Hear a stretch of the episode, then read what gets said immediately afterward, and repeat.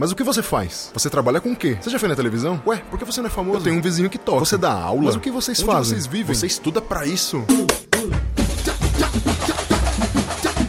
Olá, olá, olá, olá, olá, olá, olá, meus amigos, meus queridos ouvintes, minhas queridas ouvintes, como estão todos vocês? Sejam muito bem-vindos a mais um episódio de O que os músicos fazem. Eu sou Ulisses Cárdenas, eu sou músico, sou baterista, sou educador e sou perguntador, questionador e estou aqui para mostrar para vocês todas as vertentes, possibilidades e meandros dessa vida, dessa profissão, desse ofício tão incrível que é ser músico. Não deixem de me seguir nas redes sociais. Eu estou lá no Instagram como ulisses.cardenas.drums, arroba ulisses.cardenas.drums. Estou no Twitter como Cardenas Drums e sigam também o canal do Labituca Studios, que é o estúdio que, que sustenta este magnífico podcast. Vocês podem encontrar eles no YouTube como Labituca Studio, podem encontrar eles no Instagram como arroba Labituca Studio. Labituca, L-A-B-T-U-C-A Studio. Beleza, gente? Dá essa força, segue lá nos canais, comentem, curtam, compartilhem com os amigos e ajudem esse podcast que tem essa nobre missão de mostrar para todos aqueles que têm interesse na música a saber o que nós músicos de fato fazemos. E hoje nesse programa eu tenho um convidado muito especial. Ele é um cara do ABC Paulista, muito presente na cena artística, muito presente na cena da militância. Ele é músico, ele é arte educador, produtor musical, percussionista, cantor, compositor e membro da organização Quilombagem. Estou falando nada mais, nada menos do que com Buia Calunga. Dá um alô pra galera aí, Buia. Alô, alô, salve, salve. Salve Ulisses, dá licença aqui para chegar. Obrigado aí pelo convite, mano. Buia, buia, buia. Cara, vamos começar essa entrevista aqui. É, Tem como você con- contar pro pessoal a origem do seu nome? É, demorou, é, são dois nomes, né? Buia Aham. e Calunga. Buia é um apelido de infância, mano, porque eu morei num lugar que tinha três Brunos, né? E o meu nome é Ah. Bruno. E aí era o Bruno, Bruninho e Brunão. E o Brunão era eu, que eu era o maior, né? E aí tinha uma vizinha Maior de que- idade ou de estatura? Não, de estatura. É, na infância, né? E aí tinha uma vizinha nossa, bem, bem pequenininha, assim, criancinha, que não conseguia falar Brunão, ela falava Buião. Ela ficou Buião, Bu- Buião, virou Buia, Buiú, por aí foi. E Calunga é um apelido da minha bisavó, né, mãe do meu avô por parte de pai, que eu adotei porque, assim, no, na Bahia tem esse esse costume de chamar as pessoas pelo, pelo nome da mãe, né? Então, Uhum. tipo assim, o, o Ulisses, vamos supor que o nome da sua mãe, qual que é o nome da sua mãe, Ulisses? Desculpa a pergunta aí. Ema. Ema. Então, Ema. vamos, vamos supor que tem dois Ulisses. Quem é? Ah, Ulisses. Qual Ulisses? Ah, Ulisses de Ema. Ulisses Ah, da Ema, né? né? Então no Nordeste é muito comum isso. Então meu avô é Alexandre, Alexandre de Calunga, porque a mãe dele é Calunga. Então vira meio É. que um sobrenome, assim, né? O, o nome da mãe. E Nossa, cara, que, que interessante. é, e, e aí eu adotei, enfim, tem várias outras outros desdobra- desdobramentos assim, né? Essa minha bisavó Calunga, ela é prima da Maria Bonita. Então, É, tem uma história muito forte assim, tem um significado também é, místico assim, né? Esse nome Calunga é, em Quimbundo, que é um nome africano, né? Então eu achei um nome muito forte, que, que uma herança assim, né? E resolvi adotar. Cara, muito bom. Eu já, eu já tinha visto um post seu há um tempo atrás, onde você estava contando ali brevemente a história da, da sua avó, né? Sim, E- sim. Que, que tem esse parentesco com a Maria Bonita. Caramba, É. meu, que, que. Olha, que ascendência incrível, irmão. É um negócio forte mesmo, hein? É, é Muito uma bom. força aí. Então, e, e- é, e a questão, e a questão então da esse nome, esse nome que você herda da, da mãe nesse nesse costume que você disse fica como se fosse um sobrenome não oficial da pessoa, né? É, vira meio que um nome do, do clã, assim, né? O pessoal da, Ah, da família, assim, né? Muito legal, cara. Muito legal. Meu, que, que, que potência que tem isso aí, velho. Fico, fico impressionado com essas histórias. Realmente, se a gente vai perguntando para as pessoas de onde elas vieram, né, as origens delas surpreendem a gente bastante. E muito da nossa Sim. origem, acredito que reflete no que a gente é hoje, né? E, Sim, sim, sim. e então, eu acho que isso já, já, já dá um gancho para começar a falar com você sobre um dos trabalhos que você tem, que eu acho que são incríveis, muito importantes para a sociedade, que é o trabalho que você faz através da ONG Ação Educativa, dentro da Fundação Casa, né? Eles têm um projeto Sim. que se chama Arte na Casa, não é isso? E você atua dentro da Fundação Casa com arte e educação, né? É, é, trabalhando, ah, trabalhando junto com, aqueles jovens que estão detidos lá, não é? Sim. Cara, eu- queria que você contasse um pouquinho pra gente sobre como foi essa, como foi chegar a esse trabalho, como você chegou até lá e qual é a, é, qual a importância que esse trabalho tem pra você, como arte educador, como artista, como músico, se ele reflete nessa nessa outra parte da sua vida também e como que está sendo esse trabalho agora por conta da pandemia que a gente está passando? Tá todo mundo tendo que ficar em casa, né? O podcast aqui, por exemplo, está sendo gravado em casa ainda, né? Não estou no estúdio Labituca, você está na sua casa, eu tô na minha. E como é que você está fazendo o Sim. seu trabalho lá na fundação? É, bom, é, é muitas questões, né? Primeiro, como eu É, cheguei bastante. até lá, eu, é, é, eu, eu cheguei até lá, acho que foi um misto de, da minha caminhada com a educação, né, com a arte educação, que eu já vinha fazendo em outros projetos, já trabalhava em outros projetos, e também é, com a militância dos movimentos sociais que eu, que eu já estava envolvido, né? Então eu já dava aula de, de, de musicalização e percussão em outras instituições no mundão, né?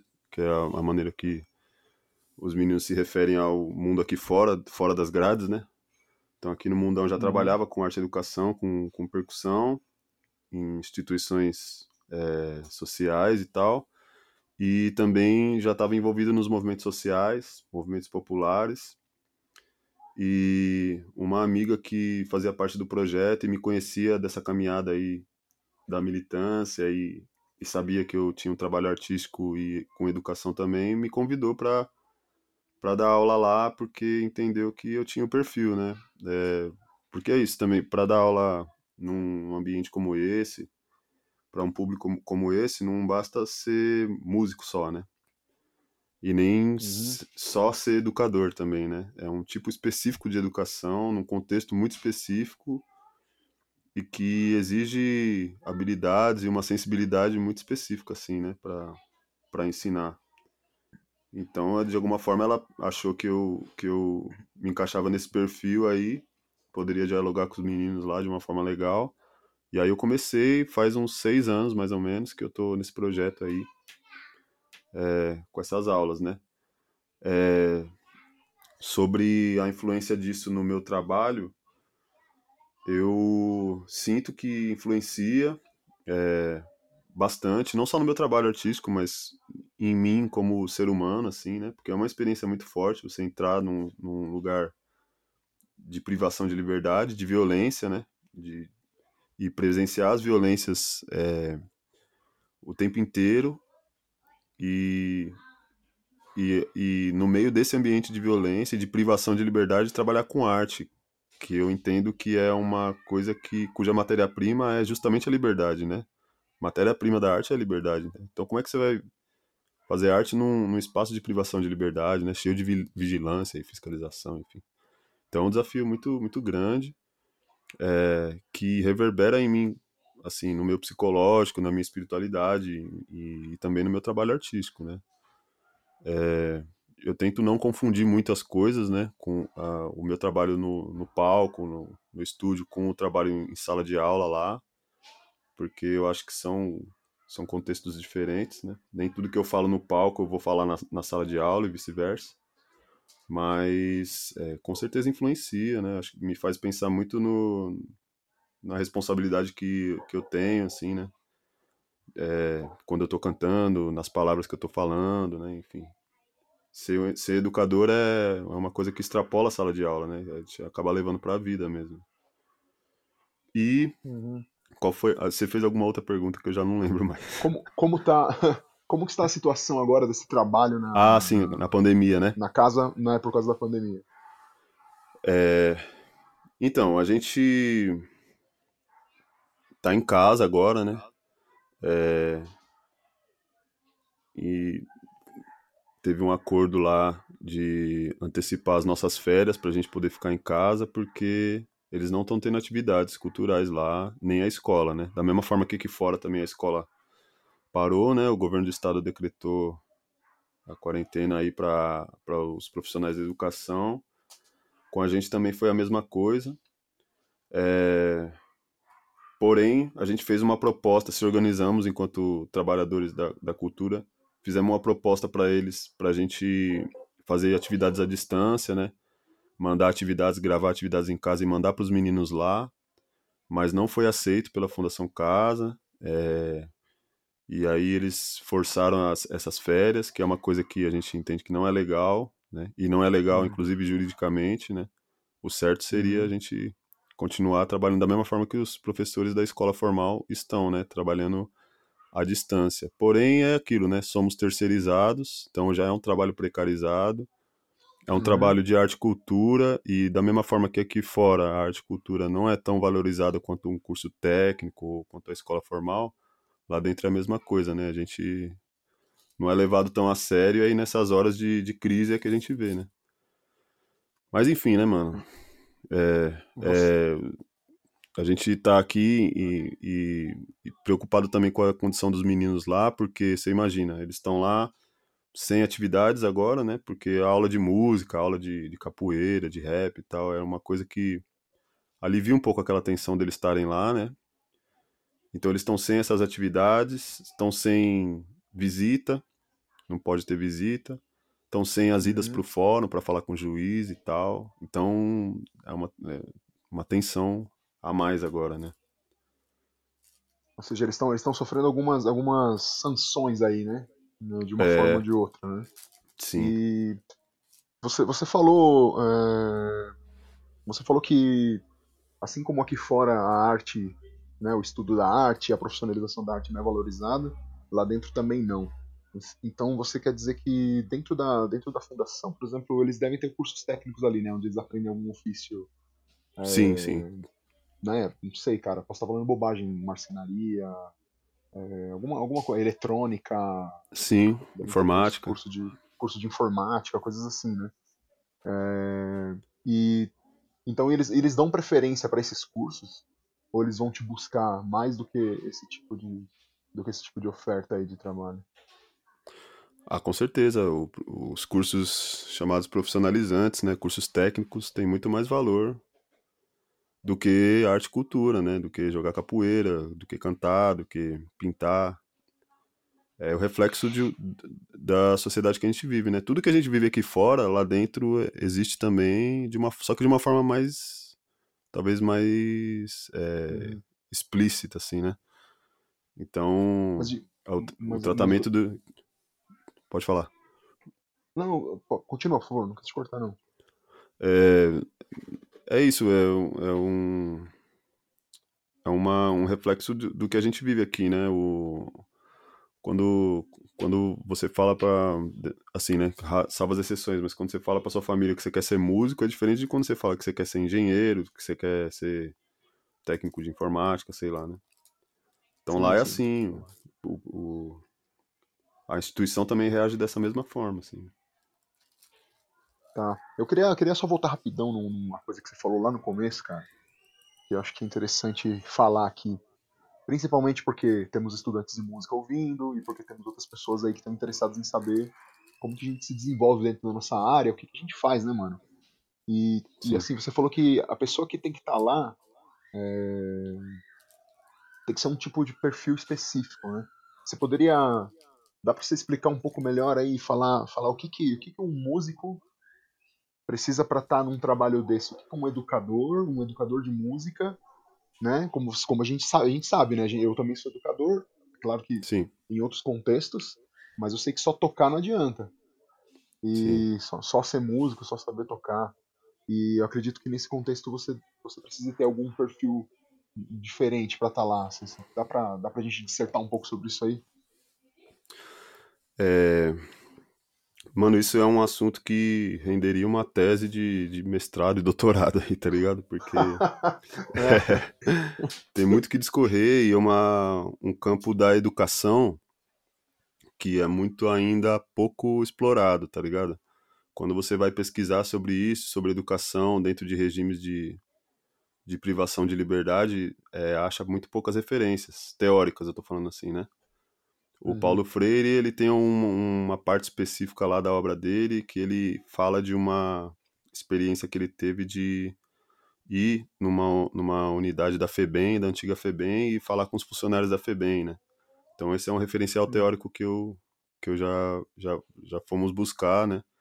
É, tem o uhum. Makarenko também, que é um educador da época da Revolução Russa, que é, trabalhou em colônias de, de meninos delinquentes, chamados delinquentes na época, né? Que cometiam infrações e tal. E ele fala dessa experiência de como que era educar é, jovens que estavam é, em conflito com a lei é, na época da Revolução Russa. Então, mas são muito poucas coisas de referencial teórico, inclusive por isso que a gente, é, da equipe lá do Arte na Casa, lançou um livro recentemente que chama Na Linha Tênue. E esse livro uhum. conta, fala um pouco das, das nossas experiências lá dentro, né? É, mas respondendo mais diretamente assim a pergunta, eu acho que o perfil é um, é um, não sei se existe um perfil assim específico, porque cada unidade também tem uma realidade diferente, né? Então tem, tem unidades, por exemplo, que é de reincidente.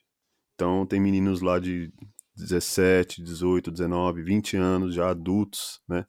Já com uma uhum. maturidade, é, que já sabe trocar umas ideias mais mil grau mesmo, que já passou por lá quatro, cinco vezes, tá ligado? E tem outras unidades que é de primeira passagem, menino de 14, 15 anos, que ainda tá emocionado com essa coisa do crime, que né, é inquieto e é muito agitado. Então, para cada lugar tem que pisar de um jeito, né?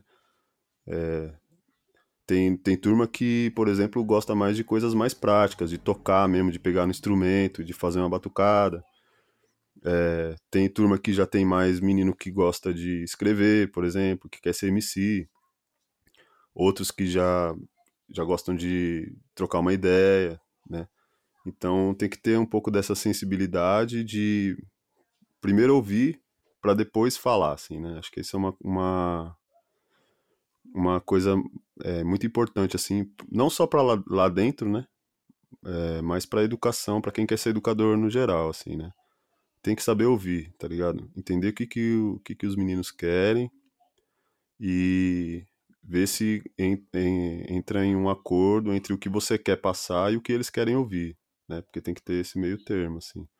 É, eu acho que é importante também falar de uma forma que, que seja é, inteligível, né? Que seja fácil de entender, tá ligado? Porque é isso que você falou, uhum. né? Não basta saber tocar. Tem muito músico que é monstro, mas que na hora de trocar uma ideia não consegue trocar uma ideia, não tem paciência. Você, você fala assim, ó, faz assim, ó pá, aí o cara não consegue fazer, você já fica nervoso, já, pô. Aí você já não serve para ser educador, tá ligado? Tem que ter paciência, né? Mas também não pode ter paciência demais, porque às vezes se o. Não é? Eu também já tive muito professor assim, mano. Mas olha, é uma diferença muito grande de quando você vai estudar música numa escola de música, tá ligado? Eu, quando fui estudar na casa da música de Diadema, por exemplo, é, eu fui atrás do bagulho. Então o professor que estava lá, ele sabia que o aluno dele estava lá porque foi buscar música. Sim. Então isso já muda 100% assim da relação. Tipo assim, o cara tá vindo uhum. aqui até mim para aprender. Então eu sei que o interesse é dele. Agora quando você entra no sistema prisional, você já tem que partir do pressuposto que o moleque nem queria estar tá ali. Com certeza. Tá ligado? Então se um dia você chegar na sala e o moleque tiver de cabeça baixa, não quiser ouvir você, ou tiver revoltado com alguma coisa, tratar você meio mal, pá, não sei o quê, é, não que tenha que baixar a bola e pá, não sei o quê, mas é, tem que entender que a revolta dele não necessariamente é com você, mas com a situação que ele tá vivendo. E às vezes ele nem consegue falar isso, mas. É, então acho que a primeira é ter essa humildade, assim, né? Eu chego muito na moral, trocando ideia mesmo de igual, assim, falo, ó, não quiser fazer, não faz, entendeu? Se tiver meio bolado, pá, com a mente a milhão aí, pode ficar suave e tal, só peço pra não atrapalhar a aula aí, entendeu? Ter o respeito e tal, a disciplina aí, não arrastar o curso, colaborar com quem quer fazer, sabe? Essas, essas malícias que a gente vai pegando, né, de educador, assim, de conduzir uma turma, né, mano? É, e ter, ter ideia para trocar, mano. Esse que, é o, esse que é o lance. Porque a música, acho que num contexto desse, Ulisses, a música, ela acaba não sendo o, o objeto principal, assim, tá ligado? Porque uhum. a ideia não é formar músicos. A uhum. ideia é, é, é, oferecer a música como uma possibilidade de, de humanizar, tá ligado?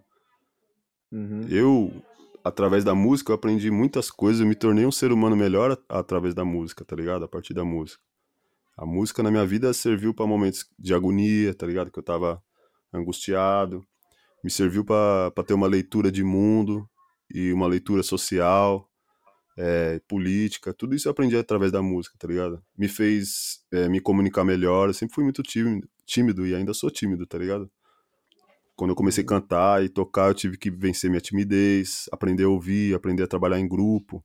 Tudo isso a música oferece para nós, né, mano? É, aprender história, tá ligado? E, é, cara, enfim. acredito que são as diretrizes, diretrizes básicas aí, né, cara, do ensino da música, né? Sim. Por, por ensino da música em contextos escolares ou, ou, em contextos como esses de privação de liberdade que você está falando, e até em contextos de ONGs como aquela que a gente desconheceu, né? Sim, eu sim, falar sim. Que, eu ia falar que quando a gente trabalhou naquela ONG, eu era outra pessoa, mano. Eu tinha, tinha não sei, eu, eu tinha uma visão, tinha outra visão das coisas, e sim. tenho que admitir que não era a melhor visão possível. Cheguei sim. lá pensando muita bobagem, falando muita bobagem, e eu fiquei pouco tempo lá, cara, mas foi transformador. Foi lá que eu percebi que, que eu gostava de fazer aquilo lá, cara, que eu tinha um, eu tinha algum trabalho com educação que eu tinha que desenvolver, né? Sim. E estando ali, vendo a situação daquelas pessoas, aí eu aprendi tudo isso que você acabou de falar, cara. Porque é, é fato mesmo, você tem que saber ouvir, você tem que ser empático, e, e, eu entendi lá que a música não era o principal.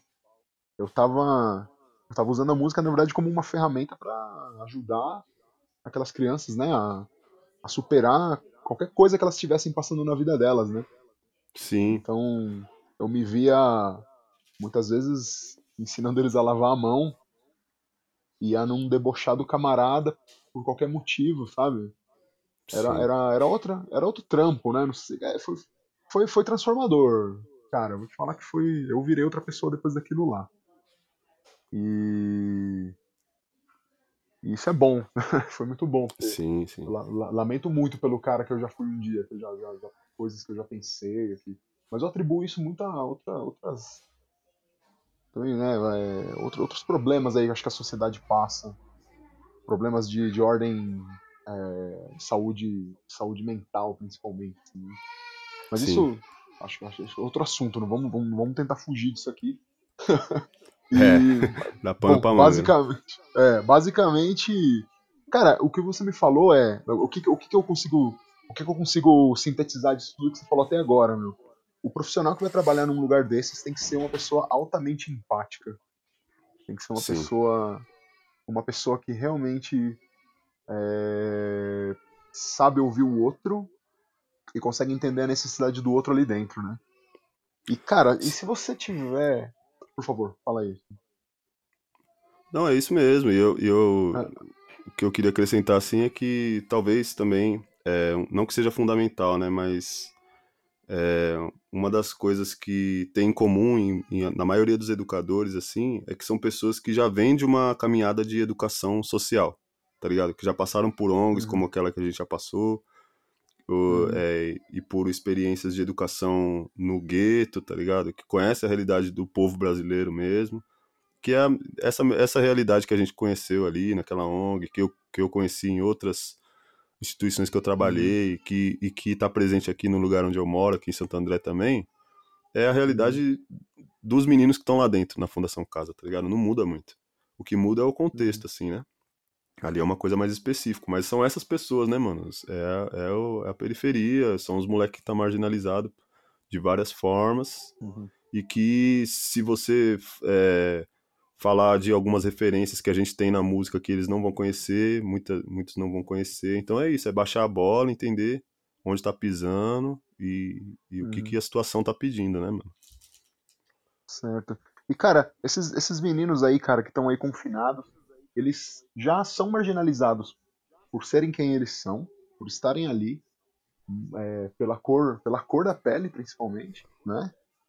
E, e as Sim. músicas que eles gostam, as músicas que eles ouvem, já que nós estamos falando de música, já que você trabalha com música com eles lá, é, seria interessante falar sobre a marginalização, do, da marginalização de alguns gêneros musicais. O que, que, que, que geralmente esses meninos ouvem, né? É, o que, que você poderia dizer pra gente a respeito do, do- a respeito dessa questão do, do- do gosto musical deles, por onde permeia aquela música e por que, que essa música também é marginalizada? É, mano, o, o gosto musical, assim, da gente, é, de, de todo ser humano, ele parte é, das referências da história de vida que a gente tem, né? Então a gente só gosta do Uhum. que a gente gosta porque a gente vivenciou algumas coisas e aprendeu a gostar e viu que outras pessoas também gostavam e que as pessoas que gostavam gosta- é, se sentiam bem gostando e, assim- e a gente pensa, né, pô, também quero. Né? Assim que a gente aprende a gostar das coisas. Eu costumo usar um exemplo assim pra eles. Eu pergunto: alguém aqui joga golfe? Não, ninguém joga golfe. Alguém aqui joga futebol? Pô, Quase todo mundo joga futebol. Por que, que vocês Uhum. jogam futebol e não jogam golfe? É porque surgiu um gosto de futebol no corpo de vocês, de repente, na cabeça assim? Não. Na rua da minha casa aqui tem um campo de futebol, mas não tem um campo de golfe. Se eu, se eu saio na rua, eu vejo um outdoor com o Neymar, com o Cristiano Ronaldo. Eu não vou ver jogador de golfe no outdoor. né? Então o golfe não é uma possibilidade, não tá no meu universo.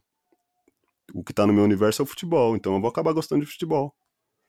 Né? E é- com a música é a mesma coisa. É o, o nosso gosto musical, ele, por um lado, é uma escolha, mas por outro é uma coisa que vem para nós.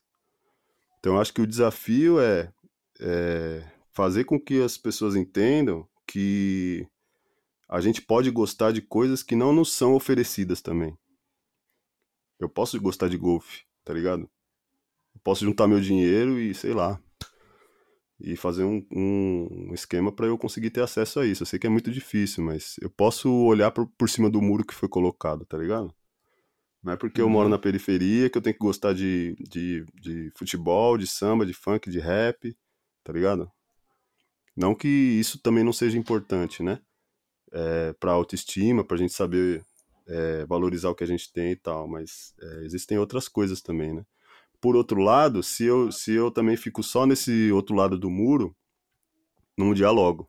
né? Então, uma das, uma das é, questões que o Paulo Freire coloca é parte do que você tem, tá ligado? Parte do conhecimento que o, que o aluno já tem, porque ele já tem um conhecimento. A gente não pode vir com essa ideia do missionário que tem alguma coisa para trazer que o outro não tem.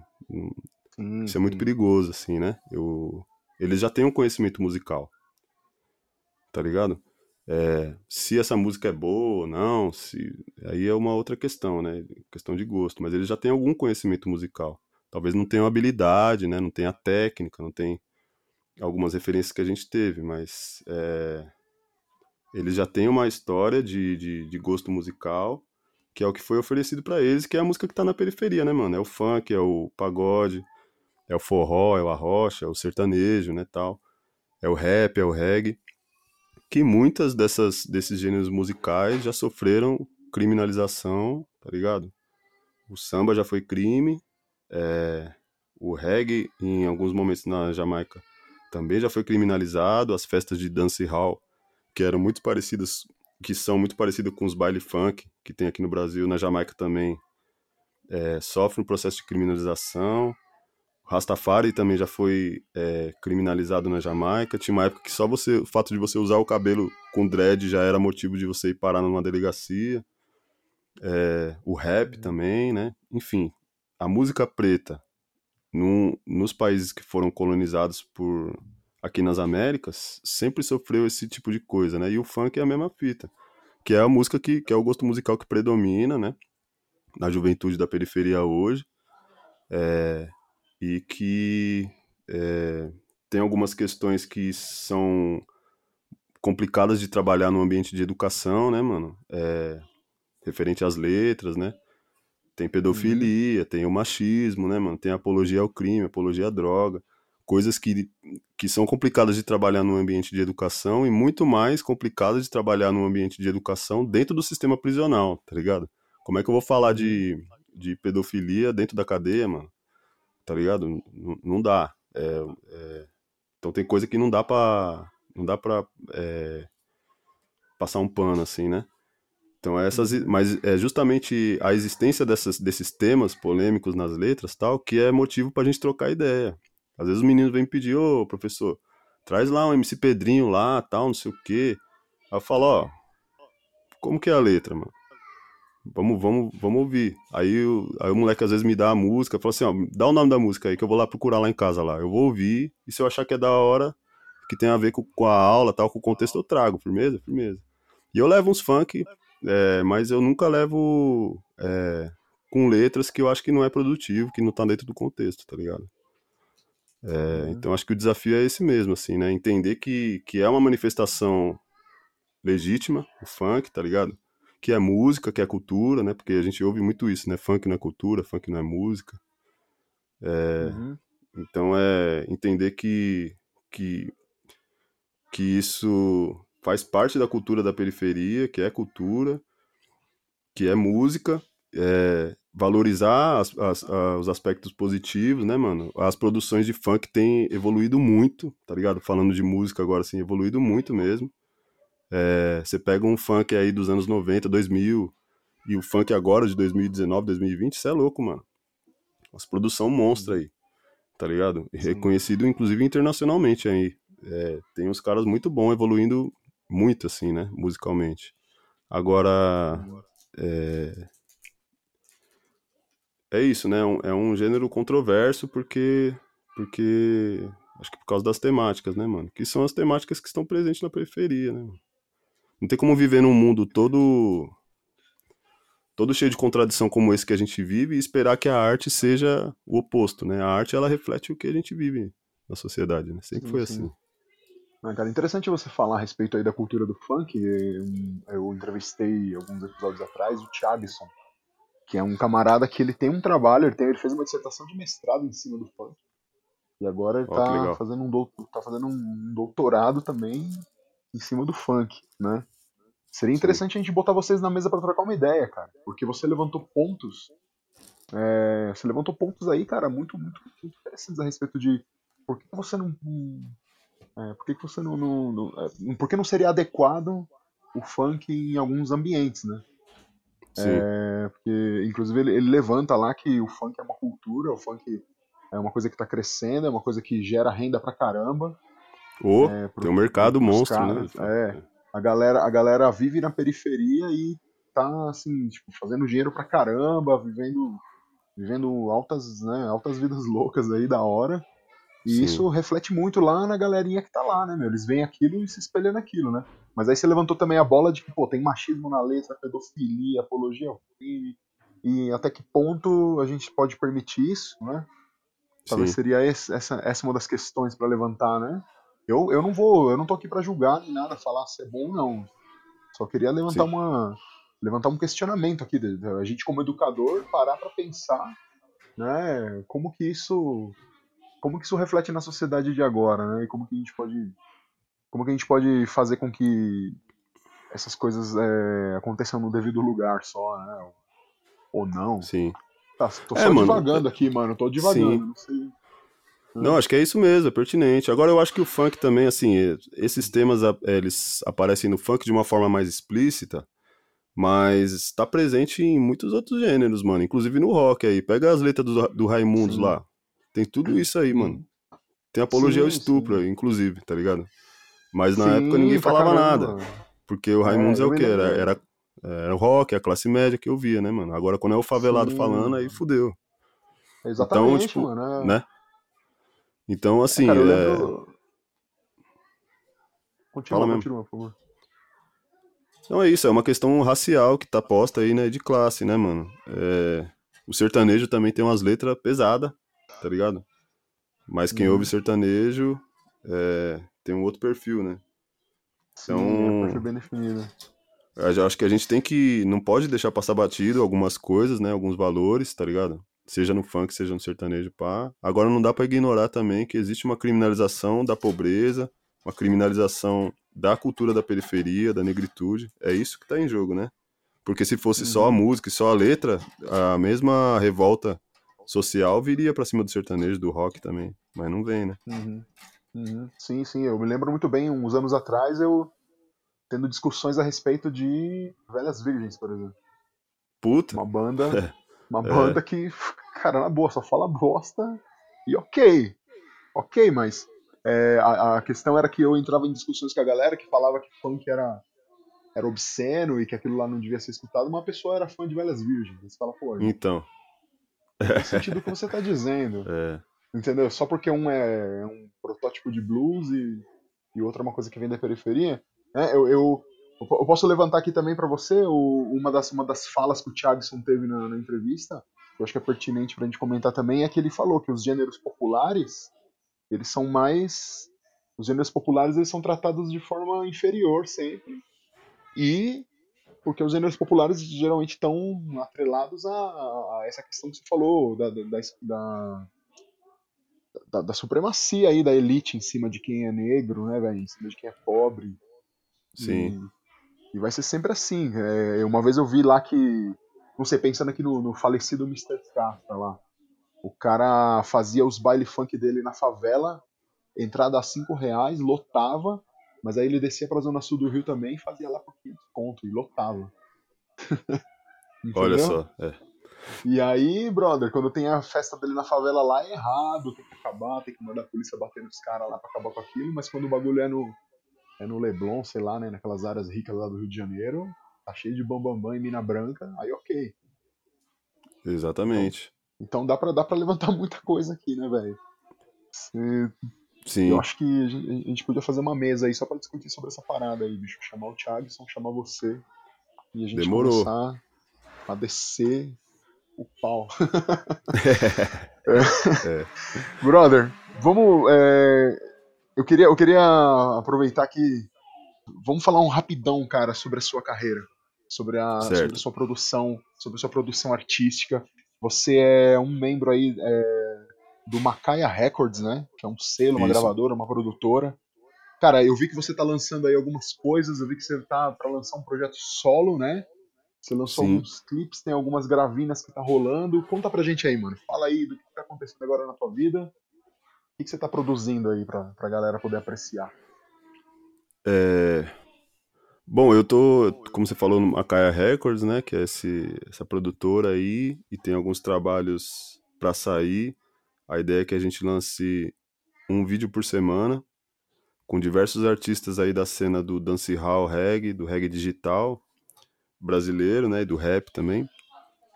É. Dancehall reggae, que, que- que são gêneros de. São subgêneros do reggae. É, subgêneros do reggae, né? O dancehall, ele é um... Como eu falei ali, os, os bailes de dancehall na Jamaica é tipo os baile funk aqui, né, mano? O dancehall é o reggae mais dançante, é... É aquela... E é né? eletrônico, Ele é cara, o esse re- som? É eletrônico, normalmente é eletrônico, né? Certo. E... Então tem uma cena aí do dancehall... Uma, não sei se daria pra chamar de cena, né? Mas um cenário, talvez uma movimentação aí, né? Alguns artistas do dancehall brasileiro que a gente está tentando levantar com essa história do Macaia. Que na verdade o dancehall ele é um, um gênero que pouca gente levanta a bandeira, mas se você pegar aí, ó, Anitta, Beyoncé, Rihanna, é, os cantores de funk agora também, Neguinho do Cacheta, Missy Ig, é, Uhum. esse, tudo é, esses artistas pop assim é, Isa Ludmilla todo mundo tá cantando dancehall mano. Tá todo mundo cantando dancehall né mano? Essa, essa batida ela é muito comum assim só que o gênero propriamente dito do dancehall é, ele não é muito valorizado assim no Brasil né mesma, mesma coisa que o reggae né tem um monte de banda que toca reggae Um monte de banda de rock que toca reggae, sertanejo que toca reggae e tal, mas o, as bandas de reggae mesmo, assim, o mercado do reggae não é muito pá, né? Então a gente tem juntado artistas para ver se a gente consegue abrir uns caminhos aí, né, mano, de é, do mercado para essa cena aí do dancehall, para esse tipo de reggae que a gente tem, que é o reggae digital brasileiro, que é um pouco diferente desse reggae do senso comum, assim, né, do reggae violão, e bongô, e fogueira, e natureza, e pá, que nada contra, é um reggae legal, né, também, eu bebi muito dessa fonte, bebo ainda, mas o, existe o reggae urbano também, o reggae do gueto, né, mano, o reggae da rua, tal, que é mais próximo do que acontece na Jamaica mesmo, né, que é mais próximo da raiz do reggae mesmo. Porque a gente, é. O reggae da forma que ele veio no, pro Brasil, ele veio muito atrelado a MPB, né, mano, Gilberto Gil e tal, então ficou esse, essa característica, assim. E a gente vem numa outra linguagem. Mas acho que isso também vem mudando com a história da cultura sound system, tá ligado? Que são as festas de reggae, os dub, né? Popularmente conhecido como dub aí. Nas quebradas aí tem, tem muito dub, tá ligado? Muitas festas de reggae, é o paredão na rua, o, o select tá tocando, né? Que seria o DJ. Muitas vezes tocando vinil, tá ligado? E o cara cantando ali em cima e baile, né, mano? Então essa cultura sound system, quando eu comecei a cantar reggae, praticamente não tinha. Aqui no ABC, por exemplo, se eu quisesse ir numa festa sound system, eu tinha que ir para São Paulo, para Augusta lá na Holy Club, só tinha poucas equipes, dub versão, no ABC tinha poucas equipes também, Cultive Dub, INI e tal. Agora, mano, você é louco. Eu, um dia eu fui numa festa em Mauá, tinha oito coletivos de reggae só em Mauá tá ligado? E é uma molecada nova aí de 18, 19, 20 anos, que tá começando a colecionar vinil de reggae. É um, então é um movimento que, uma cena que tá surgindo aí de, de 10, 15 anos pra cá, tá ligado? Que vem mudando a cara do reggae brasileiro, assim, né? Pra, essa, pra esse reggae mais digital é, e mais nessa cultura do MC mesmo, né, mano? De, que é da onde vem, a, na real, esse bagulho, esse formato de DJ MC, ele vem da Jamaica, né? que a gente usa aí no rap, depois o rap se apropriou e o funk brasileiro e tal.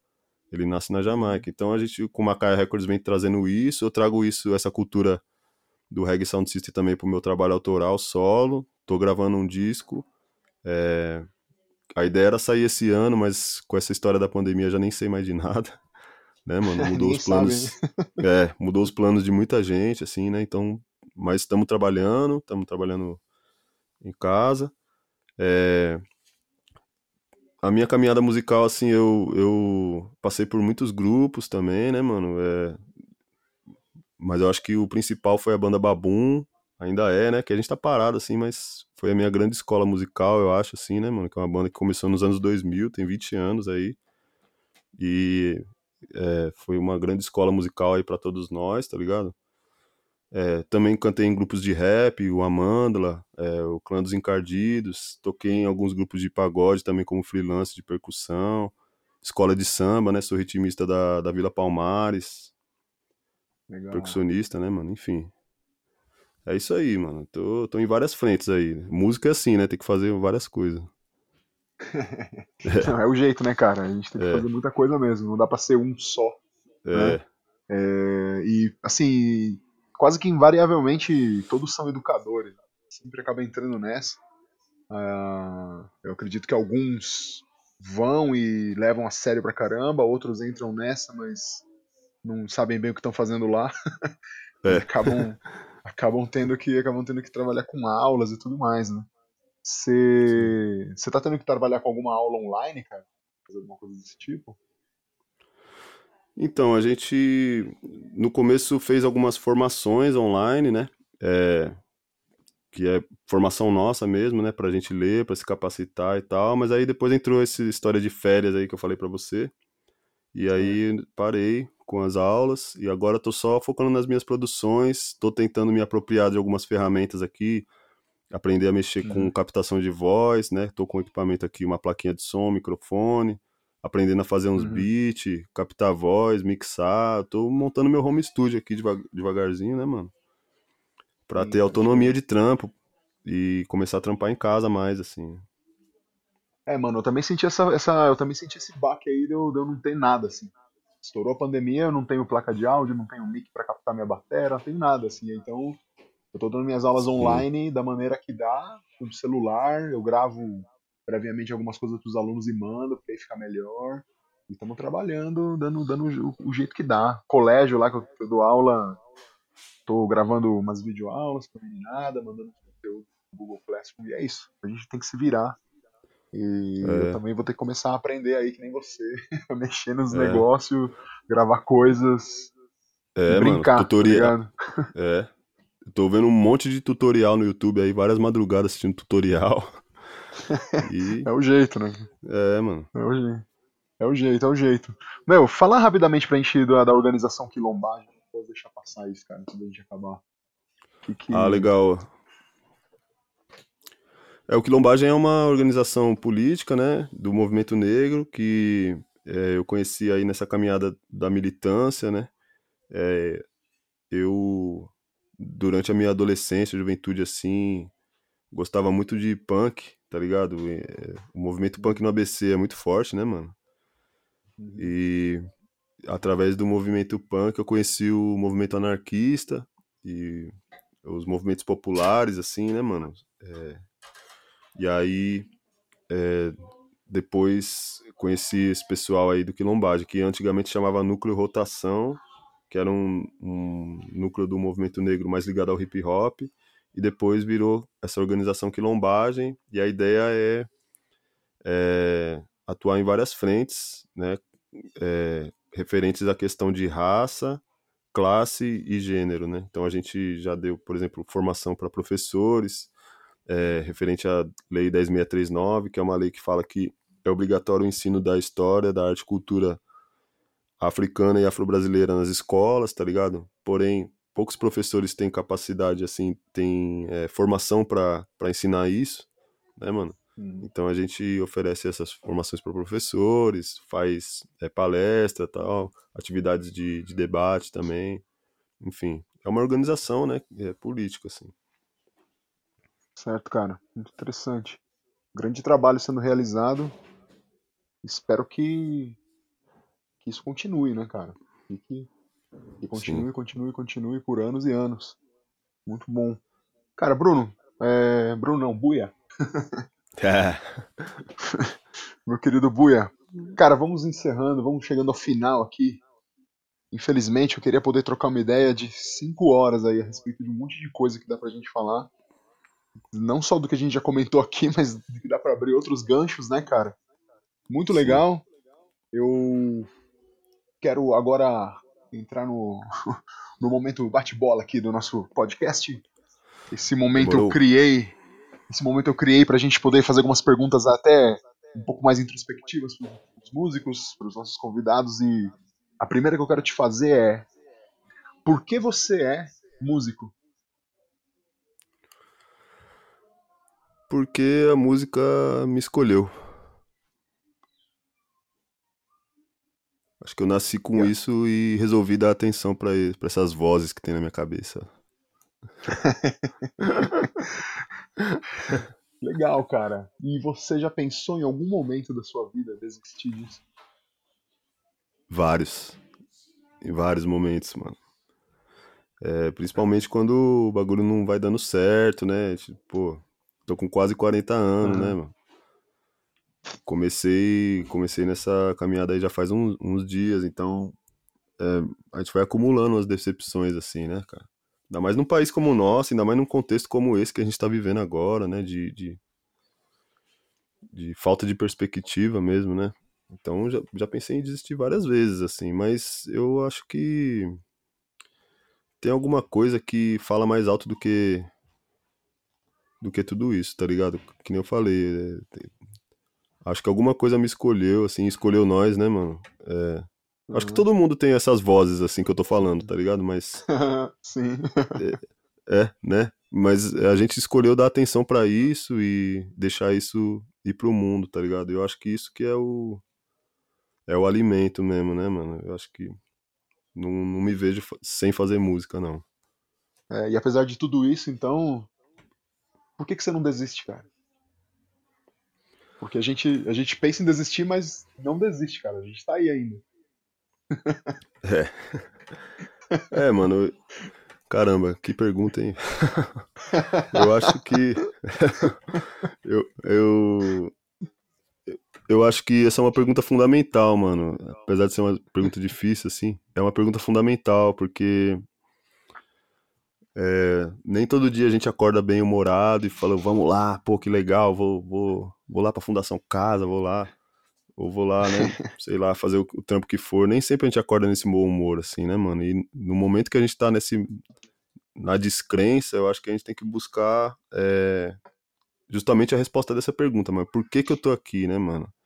Eu acho que eu tô nessa, Ulisses, porque isso me faz uma pessoa melhor, tá ligado? Na medida em que eu vejo que isso faz sentido para mim e para outras pessoas também. Tá ligado? Eu, quando eu entrei na Fundação Casa, por exemplo, eu achei que eu ia ficar lá uns dois, três anos e já ia sair fora, porque é um trabalho que vai adoecendo a gente, né, mano? Você ficar dentro da, das grades, assim, é uma coisa que, uhum. que não é legal, né, mano? Mas, é, de alguma forma, eu, de alguma forma eu vejo um brilho no olho dos moleques lá, mano, que que me alimenta, tá ligado? Às vezes você vai. Sua música vai chegar em mil pessoas, aí vai ter uma, duas que vai chegar em você e fala, porra, mano, da hora, mano. Gostei demais, onde é que tem, pá, não sei o que. Então acho que esse retorno é uma coisa que me, faz, me motiva. É, minha família também, assim, meus filhos, quando eu vejo meu filho, tá ligado? Me observando, se inspirando em mim. Isso é uma coisa que me dá muita vontade, muito gás. Meus filhos, assim. É... E, e acho que tem um lance espiritual também, tá ligado? Tem uma fé aí que, que eu nem sei explicar, mas que, que, que me move, mano. Buia, você, você não tá me vendo, cara, mas eu tô com um baita sorrisão aqui, velho, te ouvindo. Ah. É isso, mano. É, é por isso, isso que eu não desisto. é isso aí, bicho. Tô com é um sorrisão aí. aqui, cara. Lindo, lindo, velho. Lindo. Cara, eu vou, vou te pedir pra indicar uma música pra galera aí. Indica um som pro pessoal ouvir. Eles não sabem, do Bakimbuta. Tem uma participação minha também. Eles, Eles não, não sabem. Sabem. É, a banda se chama Bakimbuta. É, é um cantor. Aí? B-A Uhum. Espaço Kimbuta, com K. K-I-M de mato, Buta. Muito bom, muito Bakimbuta. bom. Isso aí. Ficou a dica aí, galera. Escutem aí. Eles não sabem do cantor Bakimbuta. Eu vou escutar, Isso. cara, e vou, e, vou, e vou compartilhar lá no meu Instagram. Agora, Bruno, é o momento plim plim, bling bling. é o momento da é o momento da lojinha Vou abrir a lojinha para você aqui. E por favor, cara, diga para os nossos ouvintes onde eles podem te encontrar, quais são os trabalhos que você pode oferecer e o que mais você quiser. Manda bola. É, canais é, de, das redes sociais aí, né? Canal no YouTube e redes sociais é Buia Calunga, tá? Então, canal no YouTube Buia Calunga, Instagram arroba Buia Calunga também, Calunga com K. É, Facebook, tem a página também Buia Calunga. E tem o canal do Macaia Records também, que dá para encontrar alguns trabalhos meus lá. Tem algumas ciphers que eu participo cantando. Na semana que vem é, vai sair um, um solo meu, um programa acústico, de uma música acústica minha. E de vários outros artistas aí dessa cena do dancehall reggae brasileiro. É, eu acho que é isso, mano. E no mais, qualquer dúvida, qualquer questão aí também pode chamar no privado aí pra gente trocar umas ideias. Tem também é, o site da Ação Educativa, para quem quiser conhecer melhor a instituição aí, que é esse trabalho que a gente faz lá na Fundação Casa, do projeto Arte na Casa.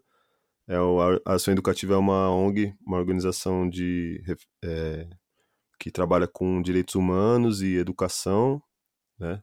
Faz material para professores da rede pública, material didático tal, e tem vários outros projetos interessantes, então é, procurem lá pela açãoeducativa.org e também tem o Quilombagem, com K, quilombagem.org, que é essa organização aí nossa da militância do movimento negro, que também tem alguns textos e algumas coisas lá na, na, no site e no Facebook também, Quilombagem. É, a gente está sempre publicando as coisas lá. Certo? Fantástico, fantástico, fantástico, Buia. Agora vem a grande pergunta, agora vem o grande finale, agora vem a pergunta oh. que talvez mais emocione todos os nossos convidados desse uh. podcast. Eu sempre fui um grande fã do Antônio Abujanra, sempre assisti aquele programa Provocações dele, sempre gostei muito, e esse é um momento que eu faço uma homenagem póstuma a ele. Antônio Abujanra sempre perguntava para os convidados no final da entrevista o que é a é. vida. É. E eu sei que a vida para nós, como músicos, a nossa vida é a música. Então eu vou te perguntar, Buia Kalunga, fala pra gente, para você, o que é a música? A música é o bater do nosso coração. É, é o bater do coração da nossa mãe quando a gente ainda é um feto dentro da barriga dela, que nem tem o nosso coração direito ainda, mas já ouve os batimentos cardíacos dela, o ritmo, o primeiro ritmo que a gente ouve na vida, que é a batida do coração da nossa mãe, tá ligado? É esse pulso primeiro que faz a gente existir. Pra mim a música é isso. Mano, não sei, cara, se essa foi a definição mais emocionante que eu vi até agora. Sem zoar. Sem, sem querer ser. Tô, tem um ritmo, tem, tem um ritmo Rastafari chamado Naya Bing, que ele imita essa batida do coração, né? Que é que tem essa célula rítmica da batida do coração que é pum pum pum pum pum pum pum. Então é isso, né? O pulso da vida, né, mano? Cara, Naya Bing. Naya Bing. Tá aí, galera, mais uma referência para vocês procurarem. Vou procurar por todas essas informações lá. E na boa, cara, sua definição aqui bateu fundo em mim. Sério mesmo. Estou com é. um sorriso largo e com os olhos um pouco molhados. Muito obrigado, cara. Muito obrigado pela sua contribuição mesmo, mesmo, mesmo. O papo foi fantástico. Espero que a gente se encontre mais vezes para conversar mais aqui. Espero que tenhamos o nosso podcast ele vai evoluir ainda para para mesas de discussão onde a gente vai ter mais um convidado junto ali conversando sobre um assunto. E eu vou estar ali para mediar, vou estar convidado para continuar com certeza. Bruno, Queria que você deixasse aí já sua última mensagem para o pessoal, uma despedida, para a gente pro final disso. Ulisses, muito obrigado, mano, pelo convite, é, pelo acolhimento aí, tá ligado? Pela forma que você conduz a parada aí, sempre com muito respeito, muito, muita propriedade aí no que tá fazendo. Obrigado pelo espaço. É, tô aí para outras discussões aí, outras conversas, tá ligado? Muito obrigado aí quem tá ouvindo aí também, quem gastou um pouco do seu tempo aí ouvindo essa conversa aí até o final. É, espero que fique tudo bem aí para todo mundo, tá ligado? Depois dessa desse vendaval aí que tá passando, é, vai passar e a gente vai estar tá de pé aí com saúde e quem sabe com um aprendizado, né, para nossa vida aí, para nossa existência depois desse baque aí que a gente está tomando enquanto ser humano, né? Quem sabe sirva para a gente repensar algumas práticas aí da nossa vida, né, mano? Olhar para dentro, tá ligado? É, e seguir em frente, certo? Forte abraço aí para todo mundo e muita força aí para nós para continuar. Então é isso, é isso, meus amigos, minhas amigas, meus ouvintes, minhas ouvintes. Esse foi Buia Calunga. Essa conversa de hoje foi realmente muito profunda. Gostei demais. Que bom que vocês ficaram até aqui. Vocês são as pessoas mais importantes para esse podcast, porque sem vocês ele não existe. Não deixem de seguir a gente nas redes sociais. Eu sou ulisses.cardenas.drums no Twitter, uh, Cardenas Drums. Segue o Labituca Studio lá no Instagram, mesma coisa, arroba Labituca Studio. Segue no, no YouTube, compartilha, clica lá, manda pro amigo, curte, fala bem ou fala mal. Gente, bebam muita água, fiquem em suas casas. Muito obrigado por estarem aqui até agora. Tchau. Este programa foi gravado no estúdio Labituca. Produção, edição e direção Pedro Zaluba e Mauro Malatesta. Pauta Ulisses Cárdenas. Façam música, não façam guerra!